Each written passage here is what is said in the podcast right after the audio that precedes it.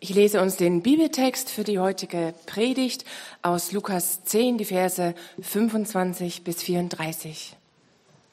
Da stand ein Gesetzeslehrer auf, und um Jesus auf die Probe zu stellen, fragte er ihn, Meister, was muss ich tun, um das ewige Leben zu gewinnen?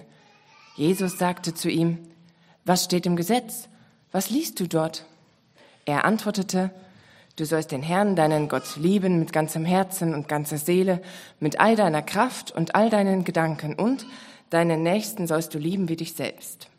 Jesus sagte zu ihm, da hast du richtig geantwortet. Handle danach und du wirst leben. Der Gesetzeslehrer wollte seine Frage rechtfertigen und sagte zu Jesus, und wer ist mein Nächster? Darauf antwortete ihm Jesus. Ein Mann ging von Jerusalem nach Jericho hinab und wurde von Räubern überfallen. Sie plünderten ihn aus und schlugen ihn nieder, dann gingen sie weg und ließen ihn halbtot liegen. Zufällig kam ein Priester denselben Weg herab. Er sah ihn und ging weiter. Auch ein Levit kam zu der Stelle, er sah ihn und ging weiter. Dann kam ein Mann aus Samarien, der auf der Reise war. Als er ihn sah, hatte er Mitleid, ging zu ihm hin, goss Öl und Wein auf seine Wunden und verband sie. Dann hob er ihn auf sein Reittier, brachte ihn zu einer Herberge und sorgte für ihn. Am anderen Morgen holte er zwei Denare hervor, gab sie dem Wirt und sagte, Sorge für ihn, und wenn du mehr für ihn brauchst, werde ich es dir bezahlen, wenn ich wiederkomme. Was meinst du, wer von diesen dreien hat sich als der Nächste dessen erwiesen, der von den Räubern überfallen wurde? Der Gesetzeslehrer antwortete, der, der barmherzig an ihm gehandelt hat. Da sagte Jesus zu ihm, dann geh und handle genauso. Amen. Ich spreche ein Gebet.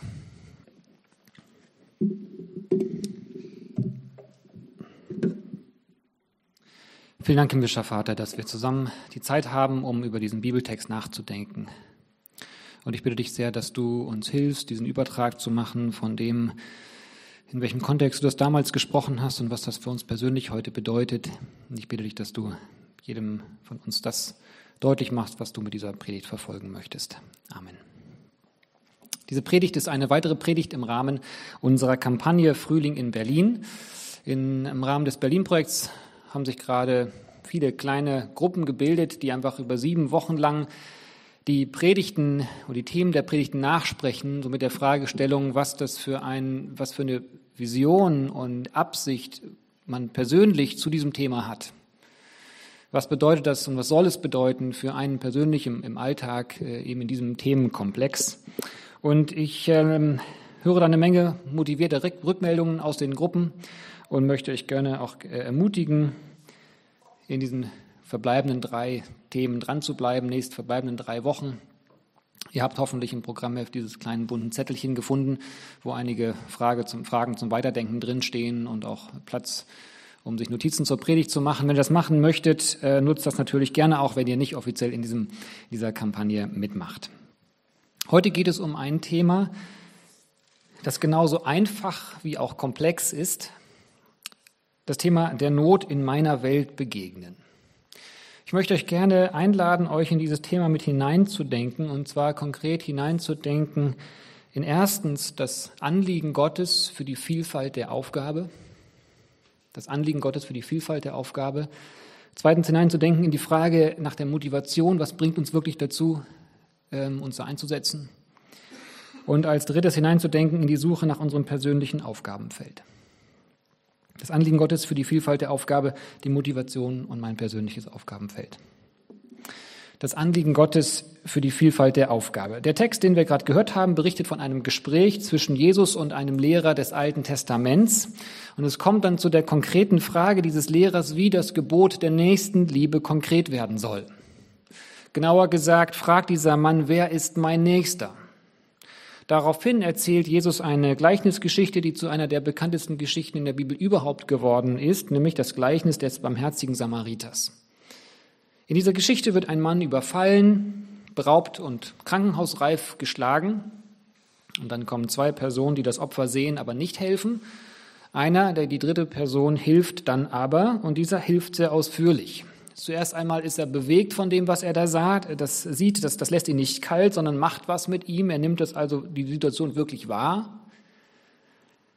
Dann leistet er erste Hilfe oder Soforthilfe. kümmert sich hands-on um die offenen Wunden. Dann nimmt er ihn mit sich und bringt ihn zu einer Unterkunft, wo er die Nacht lang für ihn sorgt. Er ist also so eine weitergehende, betreuende, dableibende Unterstützung. Und schließlich kümmert er sich auch noch um eine langfristige Betreuung, indem er sich finanziell und organisatorisch und auch mit dem Versprechen wiederzukommen darum bemüht, dass der Verletzte langfristig versorgt wird. Wörtlich in Vers 35, am anderen Morgen holte er zwei Denare hervor, gab sie dem Wirt und sagte, sorge für ihn und wenn du mehr für ihn brauchst, werde ich es dir bezahlen, wenn ich wiederkomme. Das ist die Geschichte, die Jesus hier erzählt. Für den damaligen Kontext beinhaltet sie einige starke Besonderheiten. Zum einen war der Helfende ein Fremde, ein Fremder. Die Samariter wurden von den Juden abgelehnt. Die zwei Landsleute, also die zwei, die an dem Überfallen vorübergehen, waren Landsleute, die halfen nicht. Aber dieser Fremde wurde aktiv. Das ist ein starkes Stück in der Geschichte. Dann der Helfende war ein Reisender, Damals reiste man nicht aus Spaß und um seine freie Zeit zu füllen, sondern es nahm sich ausgerechnet derjenige Zeit und Geld und das Versprechen wiederzukommen, der sowieso schon beschäftigt war, ein klares Ziel und eine Aufgabe vor Augen hatte. Und noch etwas ist sehr stark hier. Der Mann bezahlte für den Ausgeraubten so viel, dass der zwei Wochen lang im Hotel betreut wurde. Das war kein Euro für die Obdachlosenzeitung und auch nicht mal ein großer Schein, sondern das waren die Hotel- und Betreuungskosten für zwei Wochen. Also neben der generell schon deutlichen Aussage dieser Geschichte werden einige Sachen schon deutlich hervorgehoben. Diese Darstellung von einem liebevollen Lebensstil wird den zuhörenden äh, Gesetzeslehrer sicherlich an das erinnert haben, was eigentlich seine Überzeugung bereits war. Das Alte Testament war seine Lebensgrundlage, seine Arbeitsgrundlage. Sein Titel ist ja hier Gesetzeslehrer, Gesetzeslehrer des Alten Testaments. Also er wusste, dass Gott sich im Alten Testament immer wieder vorstellte als der, der sich für Benachteiligte einsetzte. Gott definiert sich sogar über dieses Anliegen. In 5. Mose 10 zum Beispiel lässt Gott Mose sagen, der Herr, euer Gott, ist größer als alle Götter, er ist gerecht und unbestechlich. Den Waisen und Witwen verhilft er zu ihrem Recht. Er liebt die Fremden und gibt ihnen Nahrung und Kleidung. Zeigt auch ihr den Fremden eure Liebe. Denn ihr habt selbst einmal als Fremde in Ägypten gelebt.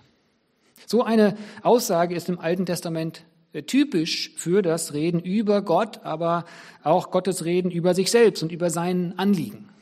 Ein anderes, eine andere Stelle wurde im Alten Testament als ethisch vorbildlicher Lebensstil gesehen, als Hiob Folgendes von sich sagte.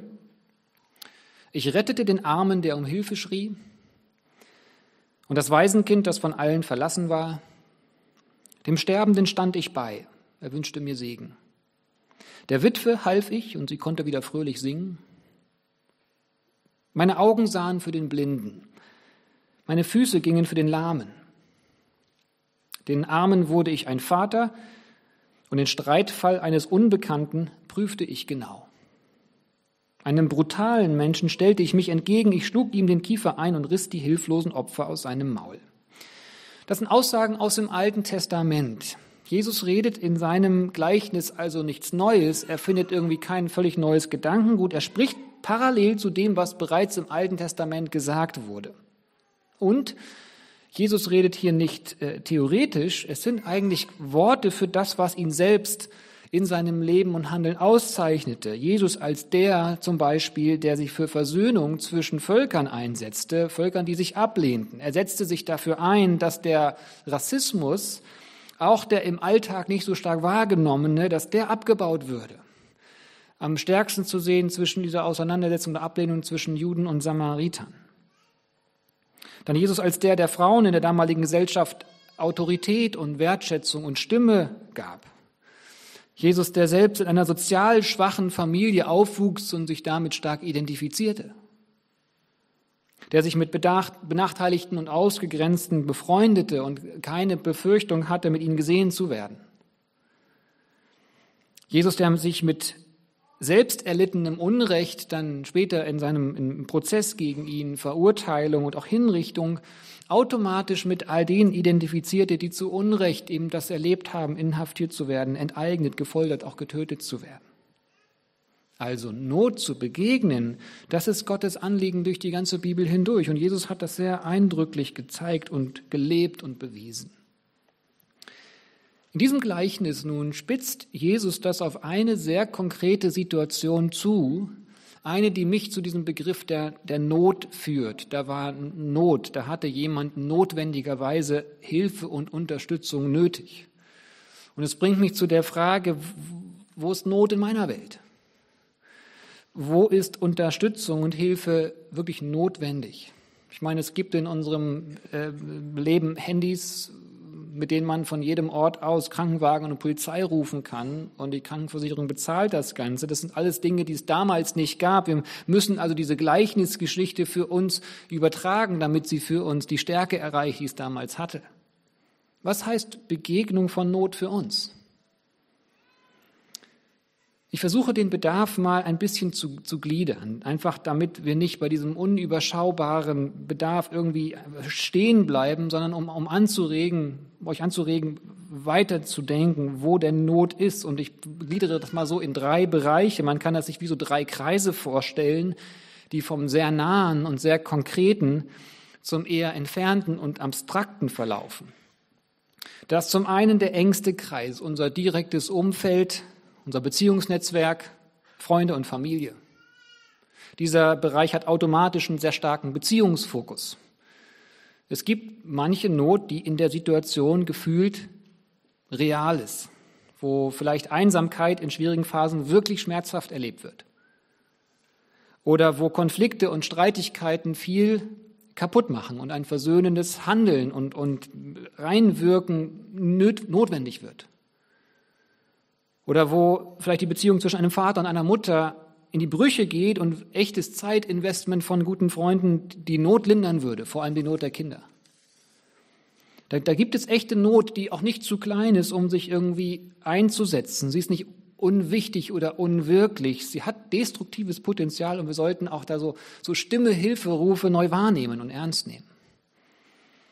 Krankheiten gehören dazu und psychische Herausforderungen gehören dazu. Familienglück und Familienunglück. Der nächste Kreis bezeichne ich mal so als die Nöte von unserer Nachbarschaft, unserer Stadt und vielleicht auch unserem Land. Dieser Bereich, der hat zwar auch Beziehungsaspekte, erfordert aber auch ein organisatorisches, äh, koordinierendes, kreatives und auch politisches Engagement. Leben mit Flüchtlingen, seelsorgliche Begleitung mit Leuten, die uns gar nicht so nahe stehen. Fairer Handel und Umweltschutz, der sehr konkret wird bei, mein, bei meinem Einkauf. Engagement in Schulen, Seniorenheimen, in irgendwelchen kulturellen Projekten. Anliegen der Lokalpolitik. Zeit im Café, die Prostituierten Raum zum Menschsein bietet. Also viel Not in unserer nicht ganz so nahen Nachbarschaft und Gesellschaft. Und dann gibt es den sehr großen Kreis von, von Weltfrieden, sage ich mal so. Versöhnungsprojekte zwischen Völkern, Einsatz in Krisenregionen, Gründungen von Organisationen, die auf das Klima acht geben, mit globaler Auswirkung, Gebet für die Ärmsten der Armen irgendwo in einem Winkel der Erde, Dokumentationen über Plastikverschmutzung auf der Welt mit weltweitem Ausmaße, die bei uns beginnt medialer Einfluss auf Korruptionsmechanismen, also einfach Beispiele von Nöte, über die wir vielleicht häufig lesen, aber die oft einfach sehr abstrakt bleiben. Doch sie sind real und die brauchen auch unseren Einsatz. Also so, so, so vielfältig ist die Not in unserer Welt, in unseren kleinen Welten, aber auch in unserer großen Welt. Und nichts ist pauschal weniger oder mehr wichtig. Alles hat seine Bedeutung und braucht sein, sein, seine Unterstützung und, und Hilfe und Aufmerksamkeit. Das war jetzt mein erster Punkt, das Anliegen Gottes für die Vielfalt der Aufgabe. Der Aufgabe, Not in meiner Welt zu begegnen. Jesus spricht in seinem Gleichnis hier sehr konkret von Not und ist damit auf einer Linie mit dem Gottesanliegen im Alten Testament und mit dem, was Jesus sehr konkret gelebt und gezeigt hat. Das Thema bleibt trotzdem sehr komplex und gerade diese, diese, diese Vielfalt empfinde ich, dass sie uns auch oft äh, lähmt in unserem Engagement. Ich beobachte aber auch, dass wir diesen Grund öfter vorziehen. Ich weiß ja gar nicht, wo ich anfangen soll. Dass es aber auch nur ein Vorziehen ist, obwohl uns eigentlich andere Dinge bremsen. Dass wir wirklich eigentlich faul sind, wenn es um Recherche geht, weil es Kraft kostet, uns irgendwo reinzulesen. Dass wir so ein Ressentiment gegenüber Fremden haben und ihren für uns wirklich nicht nachvollziehenden Entscheidungen. Vielleicht denken wir sogar über diesen Mann hier in der, in der Gleichnisgeschichte, dass der selbst auch nicht ganz unschuldig an seinem Leid war. Warum musste der alleine ausgerechnet durch das No-Go-Gebiet der damaligen Region gehen? Der Weg zwischen Jerusalem und Jericho war bekannt für seine Kriminalität. Und generell das Thema ständig fehlende Zeit für uns. Was sollen wir machen? Wir sind schon so voll. Deswegen möchte ich gerne in meinem zweiten Punkt sprechen über diese Frage der Motivation. Also wie komme ich wirklich dahin, mich einzusetzen? Wie, was bewegt mich dazu? Ich finde dazu zwei Perspektivwechsel. Zum einen den Perspektivwechsel weg von denen, die Not haben, hin zu mir, der ich Hilfe nötig habe. Und dann der Perspektivwechsel weg von meiner Hilfe hin zu Gottes Wirken. Zuerst der Blick von denen, die Not haben, hin zu mir. Diese Gleichnisgeschichte ist so bekannt geworden, dass wir dazu neigen, sie nicht mehr im Kontext zu sehen. Dabei ist es zuerst mal eine Antwort von Jesus auf die Frage dieses einen Mannes, der vor ihm steht. Dass Jesus mit der Geschichte sehr konkret auf diesen Mann eingeht, sehen wir an den beiden Personen, die Jesus in die Geschichte platziert hat, die an dem Überfallenen vorbeigehen. Zuerst war das ein Priester, dann war das ein Levit. Leviten arbeiteten auch beim Tempel. Beide Menschen, die eben Gruppen repräsentierten, beide waren mit unserem Gesetzeslehrer hier im Text engstens verbunden. Es könnte sogar sein, dass er selber ein Priester oder Levit war. Also das brachte diese Geschichte sehr unangenehm nah an diesen Mann und an seine Gedanken heran. Priester und Leviten waren Menschen, die Nächstenliebe predigten. Und sie gingen an diesem zusammengeschlagenen Menschen vorbei. Und sie waren quasi identisch mit diesem Gesetzeslehrer, der, auf den diese Geschichte gemünzt war. Diese Geschichte von Jesus war also eine unangenehm herausfordernde Antwort konkret für seinen Gesprächspartner. So, ich habe mich gefragt, was würde Jesus mir denn antworten, wenn ich ihn fragen würde, wer bitte ist denn mein Nächster bei diesem viel zu großen Thema? Vielleicht würde Jesus mir eine Geschichte erzählen von einer Schuhfabrik, in der ein Kind Sneakers herstellen muss, vielleicht so kleine Luftpolster, die in meinen Schuhen ja so wahnsinnig wichtig sind. Und dieses Kind erleidet eine Vergiftung von diesen Klebestoffen da und braucht Hilfe. Also eigentlich eine relativ normale Situation in manchen Teilen unserer Welt, die mich schon ganz schön nah betrifft. Und Jesus würde dann vielleicht einen progressiven, urbanen, gläubigen Christen vorbeigehen lassen, der einfach zu beschäftigt ist. Vielleicht würde Jesus mir aber auch von den Folgen erzählen, die Flugreisen für die Umwelt bedeuten. Und die ignorierende Person in der Geschichte ist ein Vater aus Prenzlauer Berg, der eine große Flugreise vor sich hat. Vielleicht würde Jesus auch eine Geschichte von einem Teenager-Mädchen erzählen, die sich zu dick fühlt, während ihr Gewicht bedrohlich und gefährlich zu leicht wird. Und er würde in dieser Geschichte einen moralisch gut meinenden Mann an diesem Mädchen vorbeilaufen lassen, der stattdessen seine Augen auf ein großes Bikini-Werbeplakat richtet. Irgendwie so direkt muss das für den zuhörenden Mann damals geklungen haben. Menschen wie du lassen diesen zusammengeschlagenen Menschen einfach liegen. Und anstatt Nächstenliebe zu üben, tragen sie vielmehr zur Ungerechtigkeit bei. Der muss sich gedacht haben, woher kennst du mich und meine ewigen Kompromisse und meine Abgründe so gut? Was würde Jesus euch für eine Geschichte erzählen auf die Frage, wer euer Nächster ist? Jesus macht hier kein kumpelhaftes Anstupsen, du mach doch mal bei dem Projekt mal mit. Oder mach dir keinen Kopf, du bist doch sowieso schon so nett zu allen Menschen. Jesus legt den Finger mitten in die Wunde des schlechten Gewissens dieses Mannes, mitten rein. Rhetorisch hübsch verpackt, du bist Teil des Problems und nicht der Lösung. Aber was macht Jesus dann? Am Ende stellt er eine Frage in Vers 36. Was meinst du, wer von diesen dreien hat sich als der Nächste dessen erwiesen, der von den Räubern überfallen wurde? Diese Frage ist schräg. Sie verändert nämlich den ganzen Blickwinkel. Überlegt mal mit.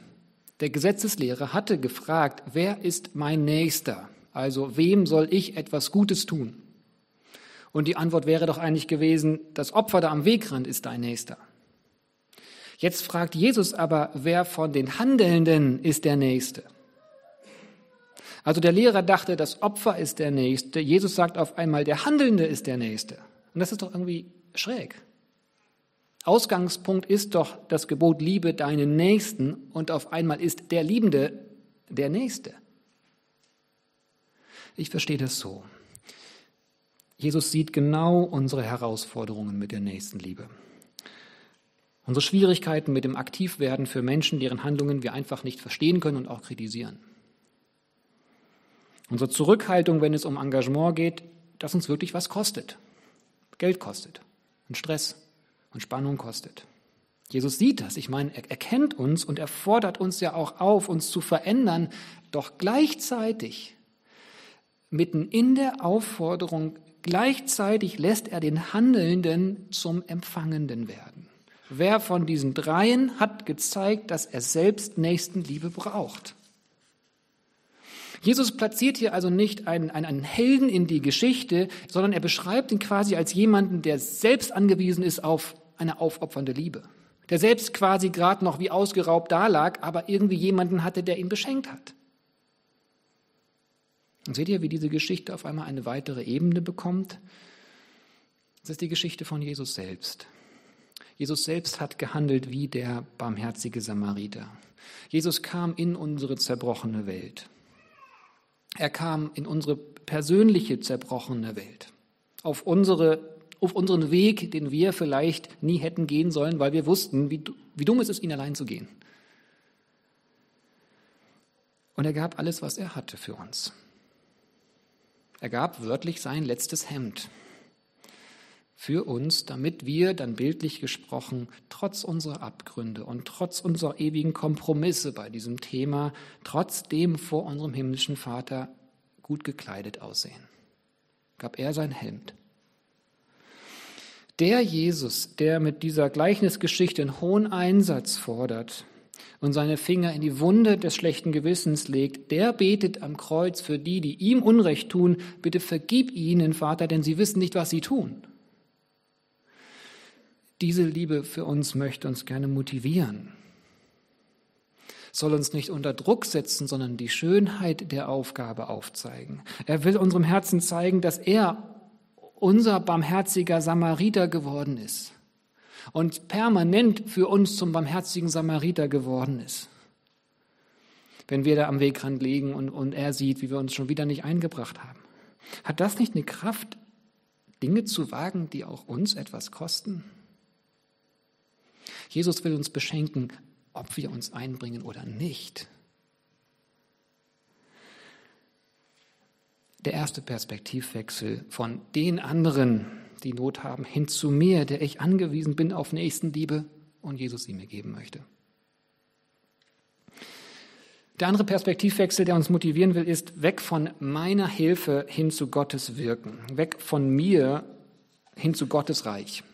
Wir sehen hier im Text ein Beispiel dafür, dass Jesus ganz individuell auf einzelne Personen eingeht. Aber der andere Teil seiner vielen Reden bezieht sich ergänzend dazu auf eine größere Perspektive, eine, die wir bei diesem Thema auch unbedingt brauchen. Es ist so die, die Reich Gottes Perspektive. Und ich formuliere die mal auf diese Art und Weise.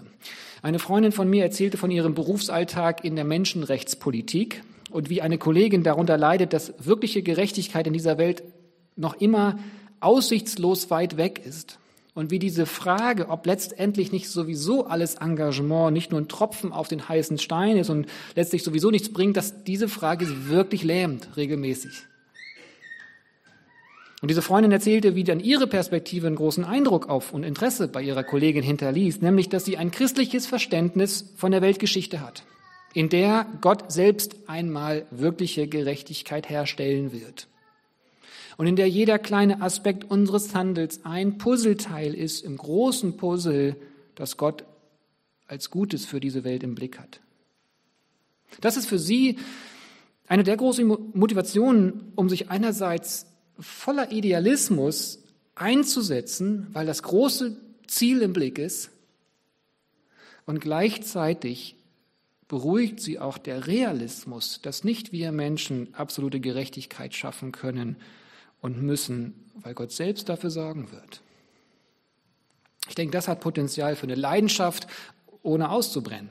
Ja, so, so für, für so einen Einsatz wirklich auch gegen Grausamkeiten, ohne zu resignieren über das Furchtbare, was wir begegnen, weil Gott am Ende einmal Recht sprechen wird.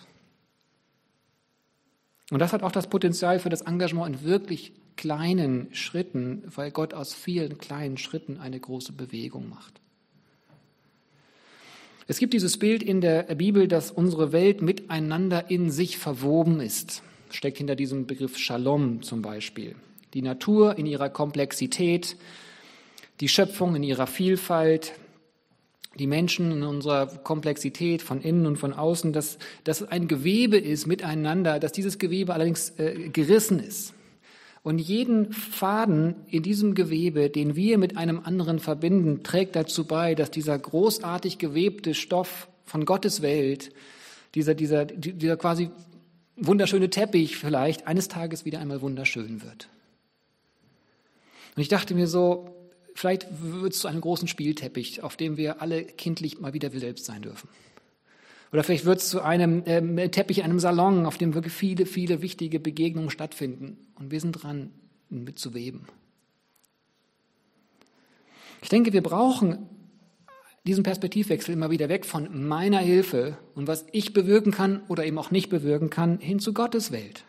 Denn sonst stehen wir in der Gefahr, nach jedem Schritt der Nächstenliebe irgendwie ernüchtert und enttäuscht uns wieder zurückzuziehen.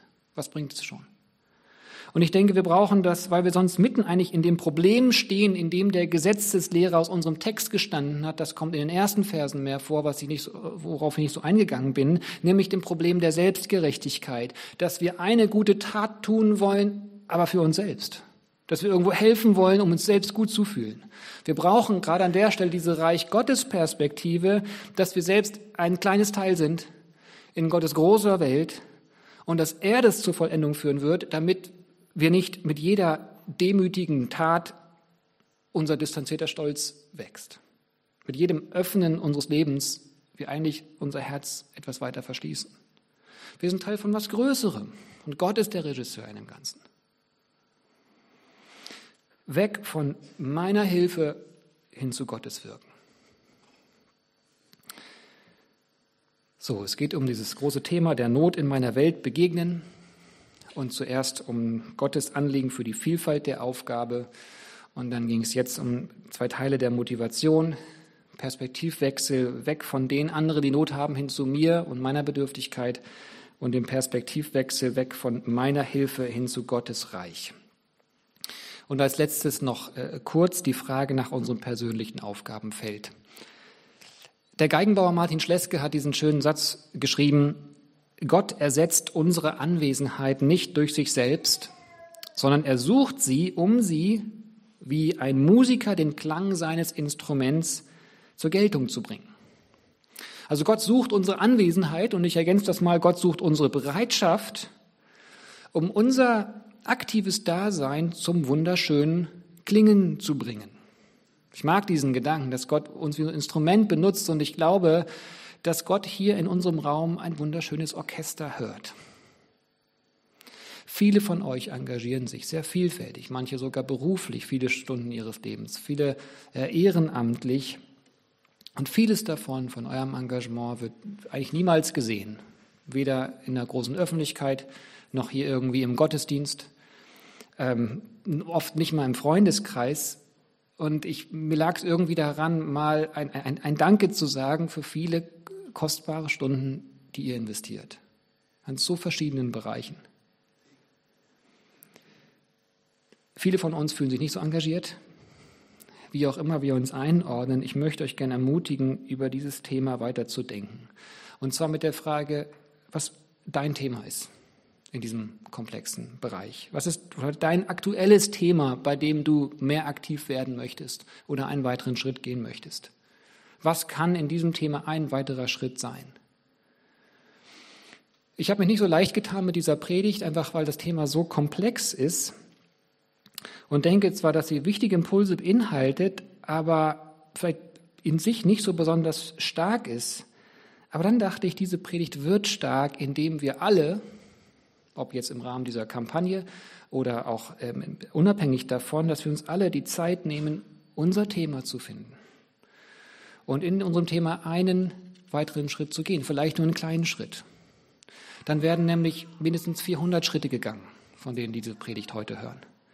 Und dann ist es gar nicht mehr abstrakt, dass wir Teil einer großen Bewegung sind, sondern wird es sehr konkret.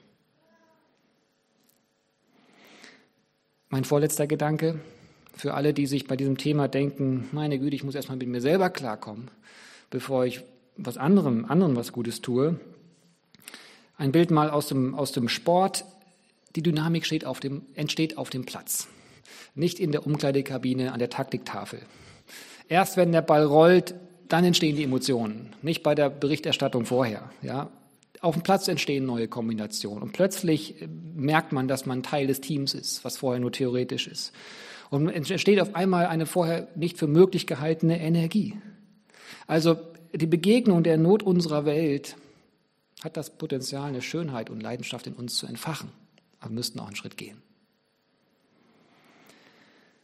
Ich beende die Predigt mit einem Gebet aus dem Englischen übersetzt und in dem Büchlein The Valley of Vision gefunden.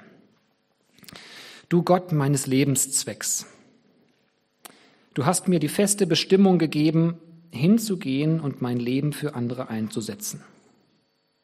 Alles, was ich im Leben wünsche, sind Umstände, die mich bestens dafür ausrüsten, dir in der Welt zu dienen.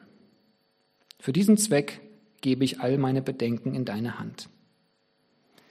Gib mir, dass ich beten kann mit einer Freude über deine göttliche Gemeinschaft, damit meine Seele fröhlich ist, ich meine eigene Not erkenne und ins Staunen darüber gerate, dass ich anderen dienen darf. Amen.